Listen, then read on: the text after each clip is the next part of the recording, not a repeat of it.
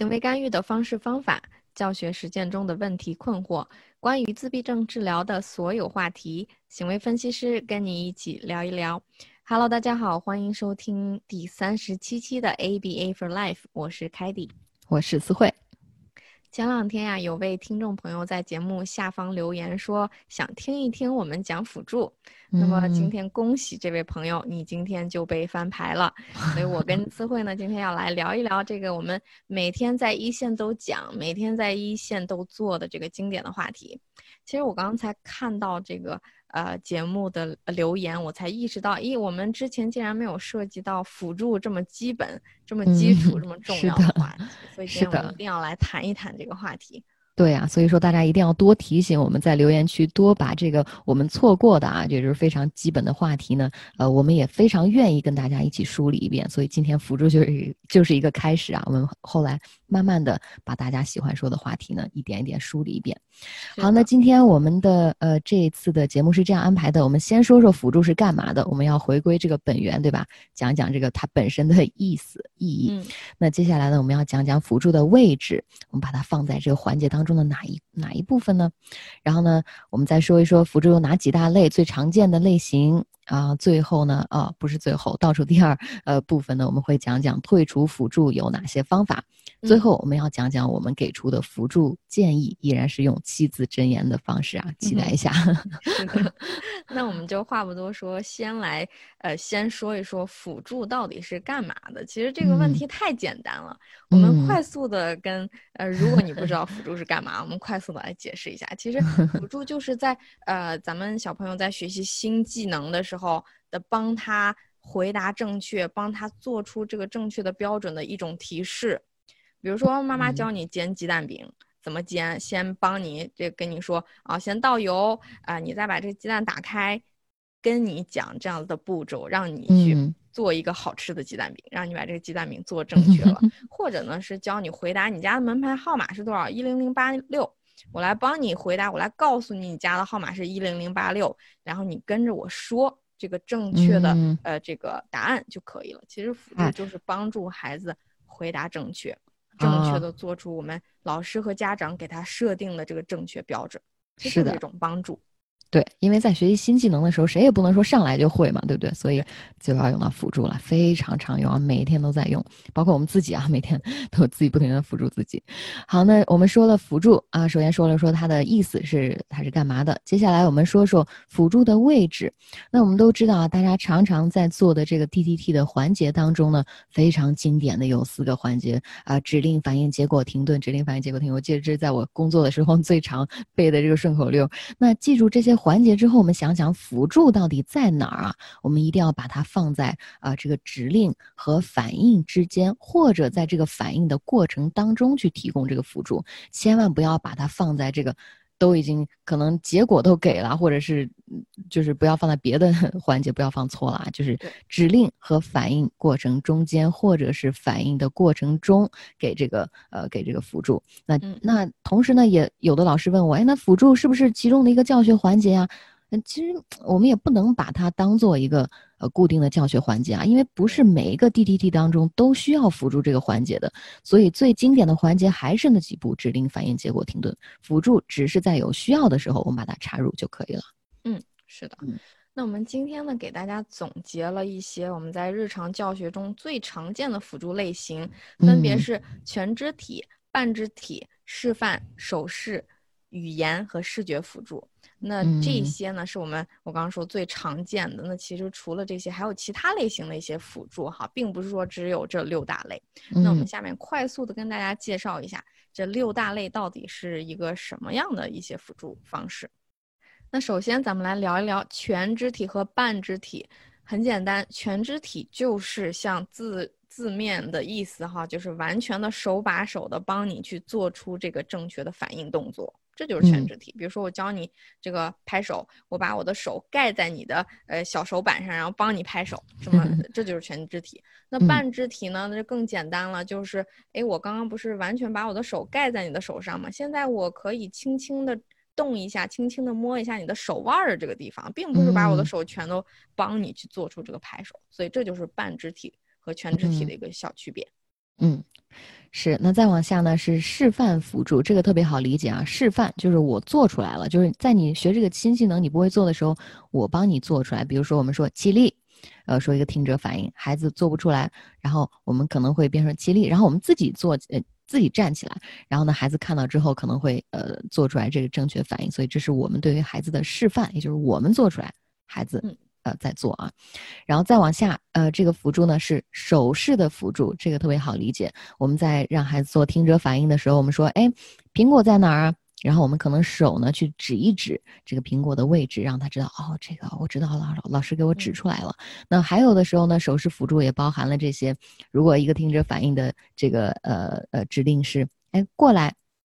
好，那这个时候我们加入一些手势的这个提示，比如说我们用手做一个过来的这个动作，同时跟我们这个语言这个指令过来一起做出来呢。孩子其实有的时候是呃呃，他会呃更有可能会过来，因为他既听到了你的指令，又看到了你用手势辅助他让他过来，所以这是手势的辅助。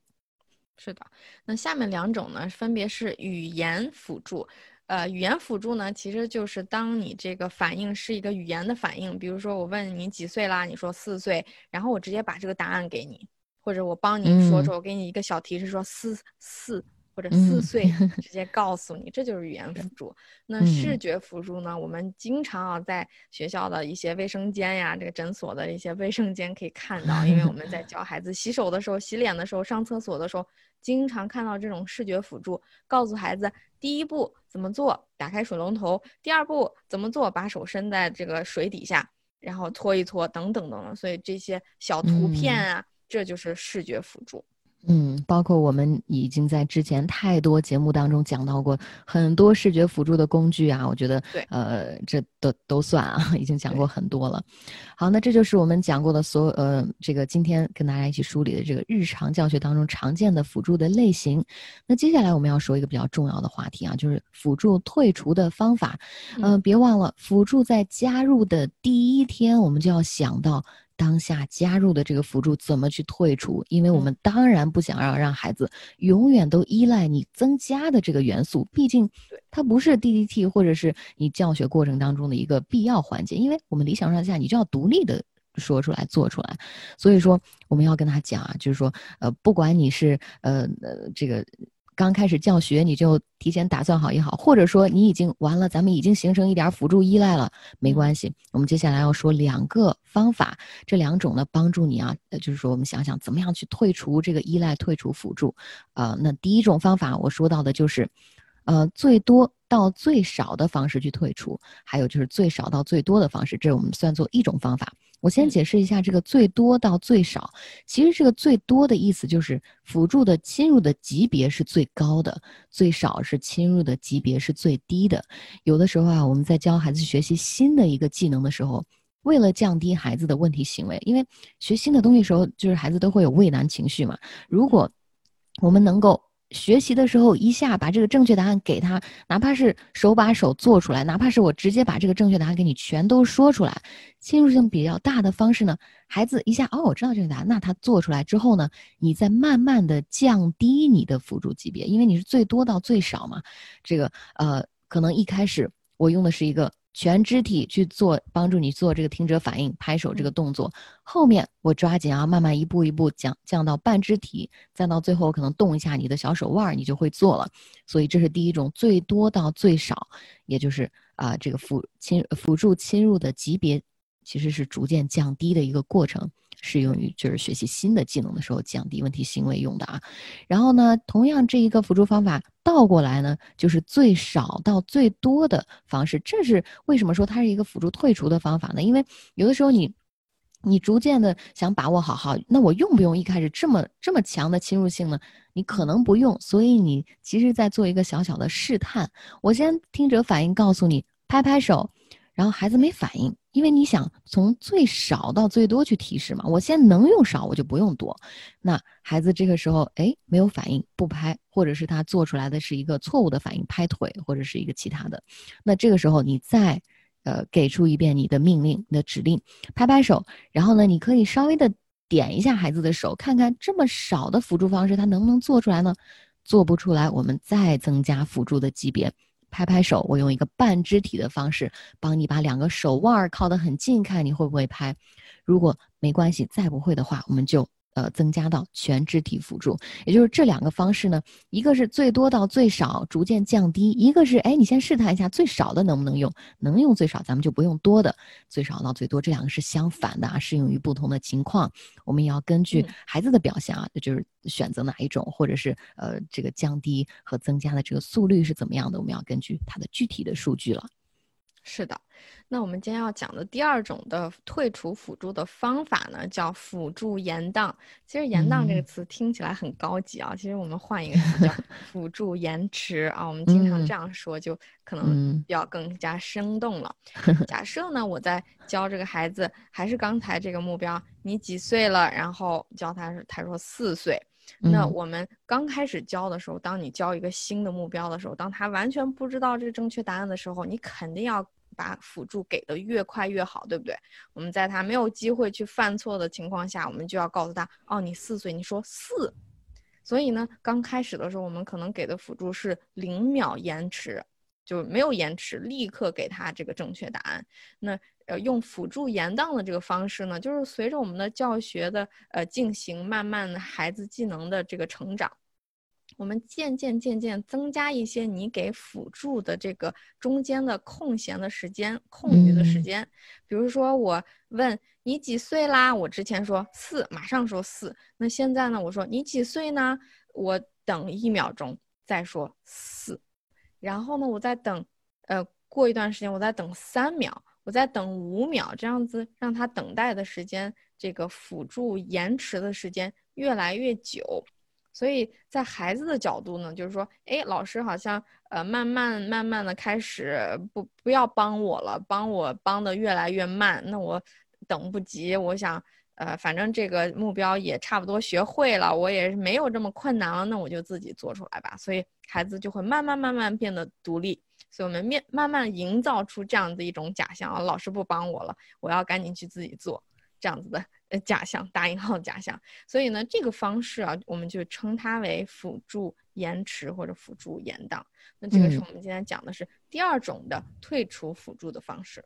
嗯，是的。那如果你的孩子有这个辅辅助依赖的现象，或者是你已经打算要呃开始退出了，非常好啊。那我们就参考这两个办法。嗯，那接下来呢，我们要说呃我们这一次节目的一个重点吧，然后是一个精华部分，就是我们的七字真言，我们要给出一些辅助的建议了。对，今天呢，我们有呃六句话。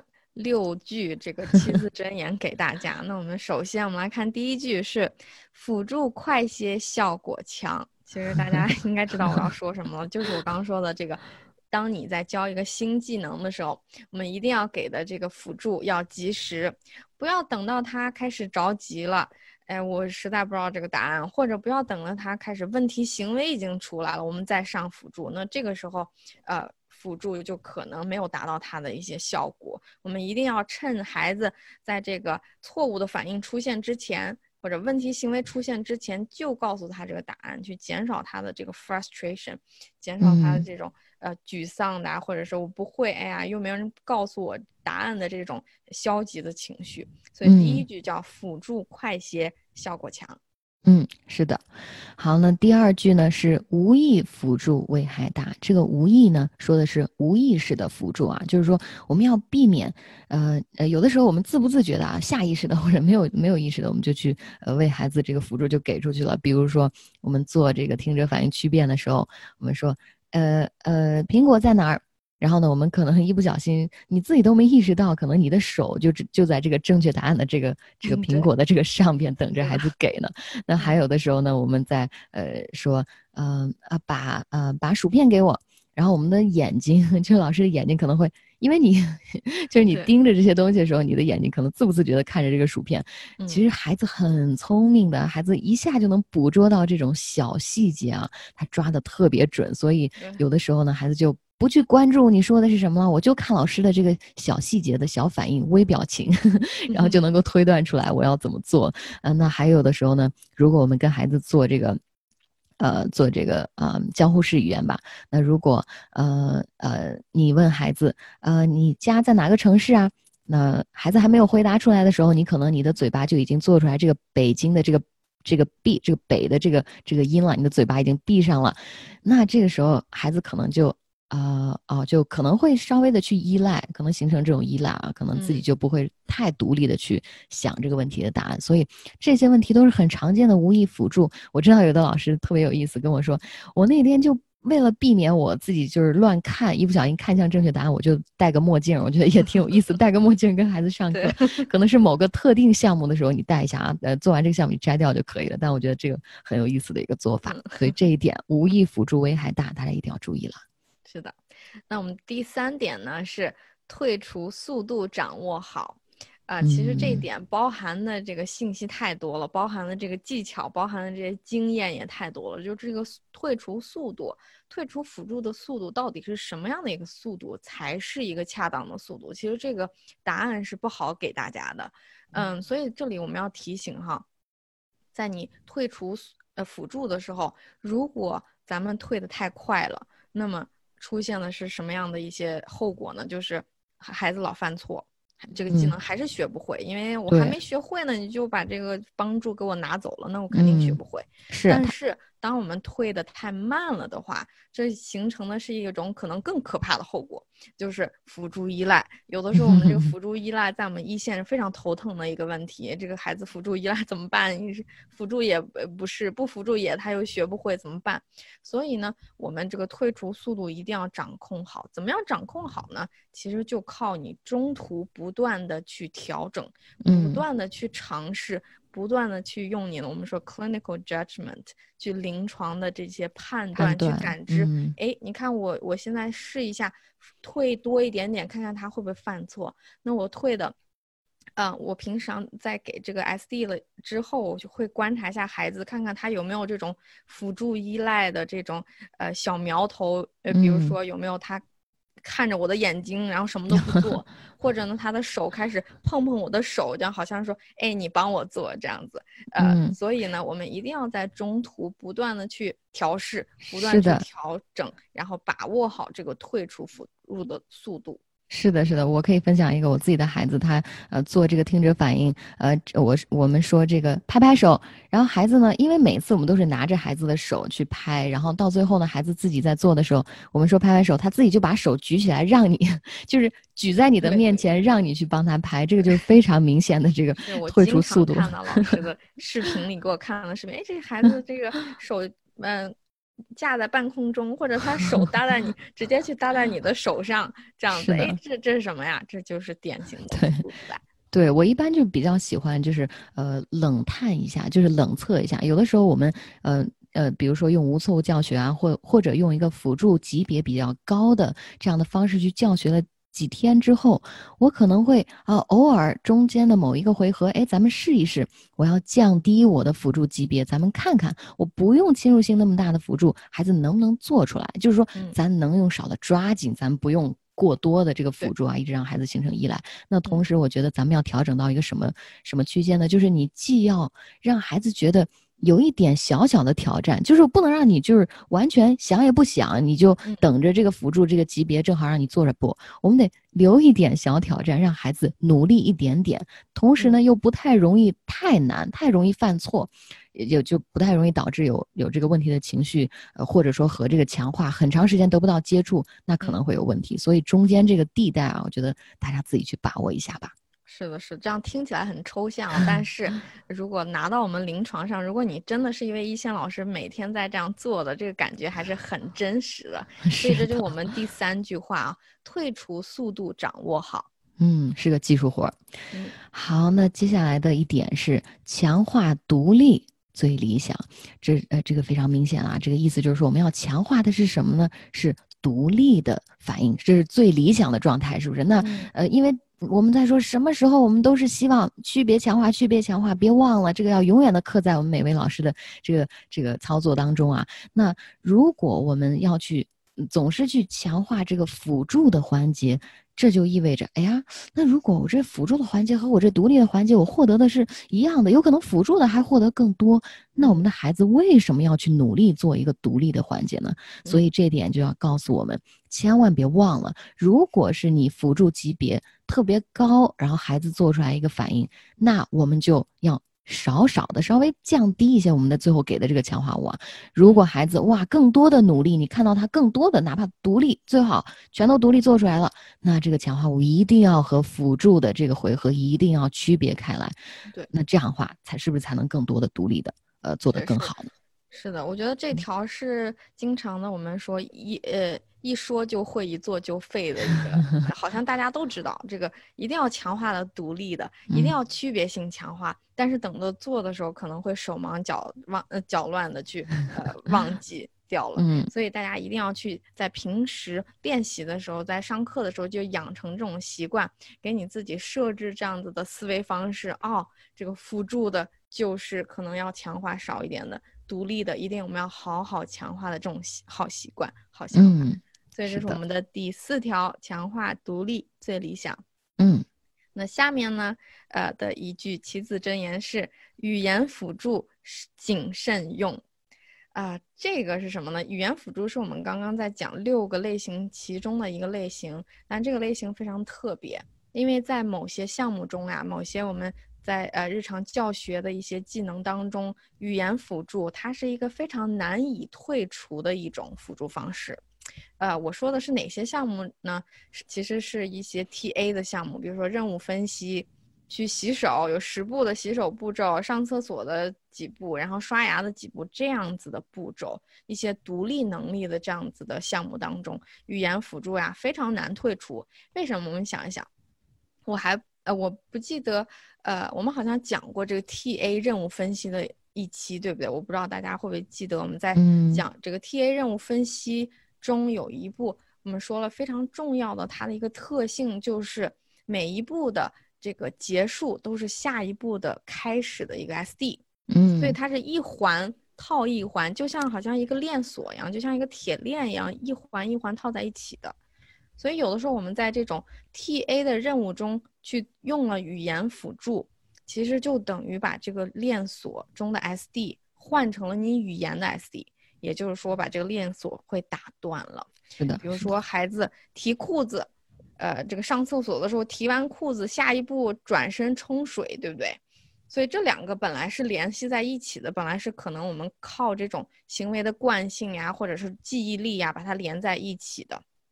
但是呢，当孩子提裤子了以后，他有一天忘记冲水了，然后老师说冲水，孩子一下哎哦，原来那个老师可以给我提示的，一下就把你的注意力放在老师说的这句话上哦。我因为你说的这句话，我去冲水，而不是刚刚提裤子提完了，我惯性的去冲水。所以这样子呢，这个语言辅助就会把这个链锁给打破了。是的，所以我们一定要在语言辅助呃用在这些独立能力的这些任务上，要谨慎的去使用它。是的，我们已经看过太多的孩子在这个呃如厕训练的过程当中，呃，然后就自己呆呆的 站在这个一旁，然后。静静的等，哎，我说怎么这么长时间还不出来？然后我一看，哎，愣着干啥呢？哦，等着你去提示呢。所以这个就形成依赖了啊。我们可以呃退出一下，用一些呃肢体或者是手势的提示啊，都可以。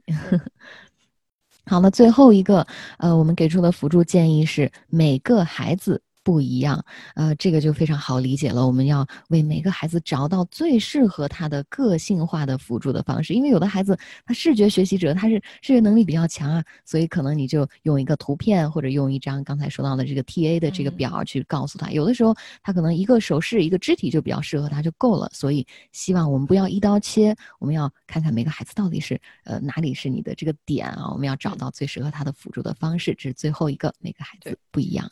是的，那这就是我们给大家今天给到的用辅助的一些小建议。那我们再重复一遍：第一句叫辅助快些，效果强；第二句无意辅助危害大；第三句退出速度掌握好；第四句强化独立最理想；第五句语言辅助谨慎用；最后一句每个孩子不一样，不太押韵啊，不好意思。我到最后我们怎么了？嗯，如果大家有才的小伙伴呢，可以把这个呃，如果有更好的总结的方式呢，可以跟我们说一下，给我们一些灵感，因为我们也想把这个节目做的有意思一些。毕竟我们的老师们和爸爸妈妈们在操作过程当中，其实这些概念其实很枯燥的，对吧？都是很平淡无奇的这个概念。我们想通过一些特别的方式啊，如果大家有更好的这个灵感，欢迎留言啊。对，好，那这就是我们这期呃节目了。那别忘了订阅我们的呃频道，这样你就可以第一时间收到节目更新的消息。如果可以的话，希望大家可以给我们的这个节目呢，呃，给个好评。然后呢，我们也可以帮助我们扩大一些影响力，有更多的人，呃，就是让呃，就是从我们的这个节目的内容当中受益，这是我们最愿意看到的。嗯，那也希望大家，如果你有想听的呃题目，特别想听我们讨论的一些点呢。希望大家踊跃的给我们的节节目下方去留言，是的啊，那千万别忘了关注我们的微信公众号 My Star ABA。那么我们今天的节目就到这里，我们下期再见，拜拜。